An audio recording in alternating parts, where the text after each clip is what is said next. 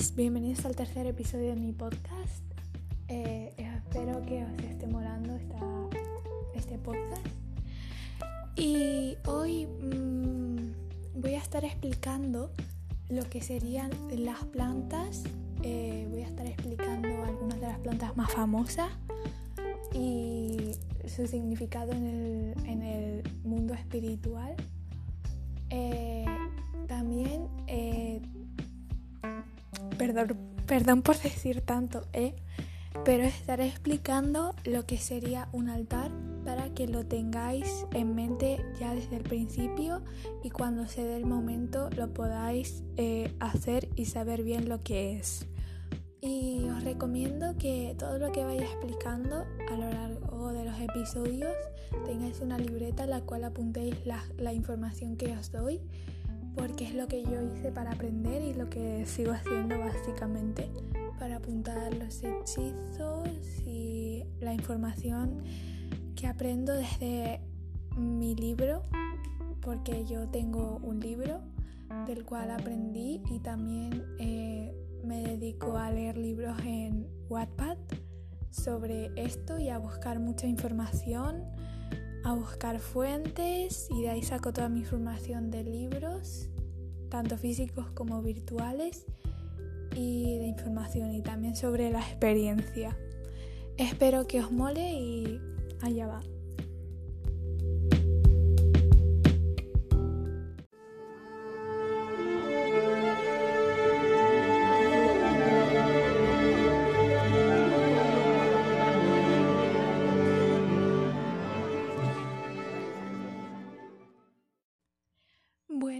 Como ya sabéis todos, las plantas eh, es un ser vivo, un ser vivo natural que ha estado eh, aquí en la Tierra eh, mucho antes que los humanos. Y los humanos siempre la han utilizado tanto como para comer como para propiedades curativas, etcétera, etcétera, etcétera, o como para perfumes como la lavanda eh, y muchas cosas más, cremas, cosméticos, etc. Y bueno, eh, eh, como las plantas han estado mucho más que los humanos aquí en la Tierra y no son creadas, pongamos que es algo natural totalmente y tiene muchas propiedades. Por eso las brujas o los hechiceros o o como lo queréis llamar, siempre, siempre lo han utilizado a su favor. Eh, la bruja se caracteriza, eh, o la religión, o la brujería. Ya más adelante hablaré sobre las religiones. Eh, está conectado con lo natural. Es como una bruja siempre, siempre está aliada a, la naturaleza y, a los espacios naturales. Y por eso usa su favor. Por ejemplo, la piedra es algo natural que no ha sido creado. Las plantas igual. Y normalmente las cosas que usamos están creadas a base de cosas naturales. Entonces estaré hablando de de plantas y, sus significados. Empezamos eh, pues por el, por el aloe vera.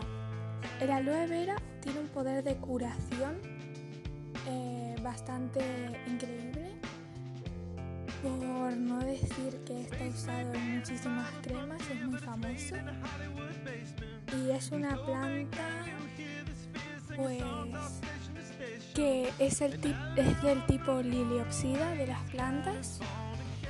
Eh, el enebro significa autoestima o protección.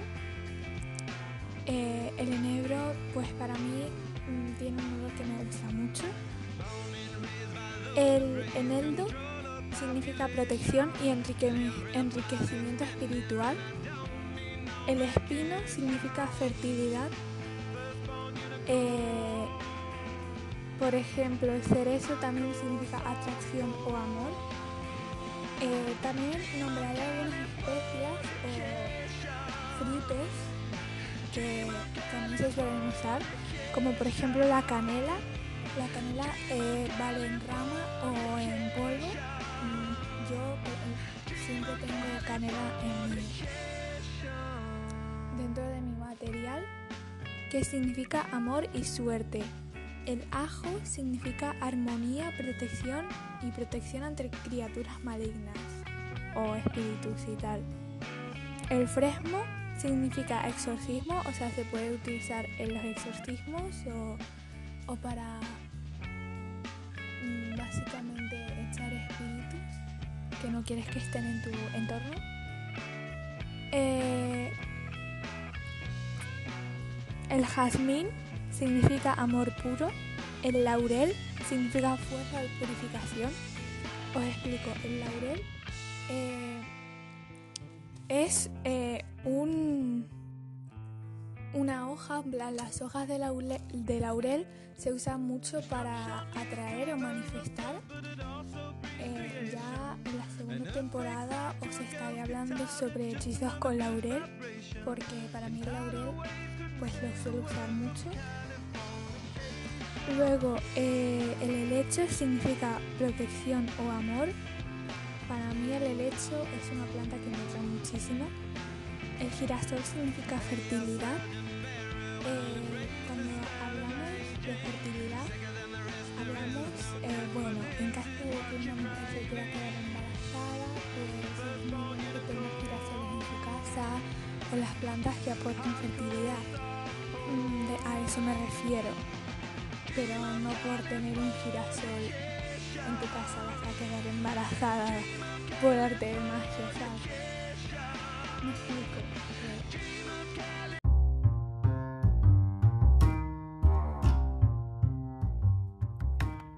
Me albahaca significa bendición, prosperidad y protección, que también se utiliza para la cocina el, árbol eucalipto, eh, el cual tiene propiedades para descongestionar, ya que tiene un olor eh, muy fresco.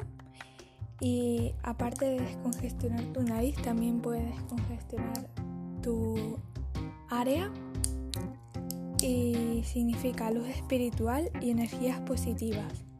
El tomillo significa salud, el cual también se puede utilizar en la cocina. El diente de león, eh, eso es que pides un deseo y soplas, significa deseo y buena suerte.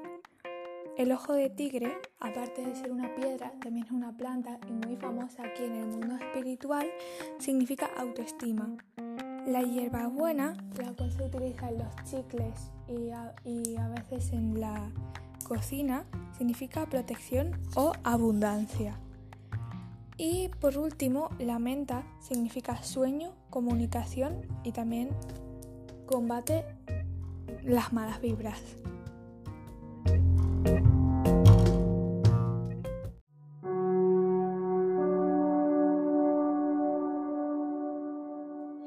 Y por último, ya que eh, este tema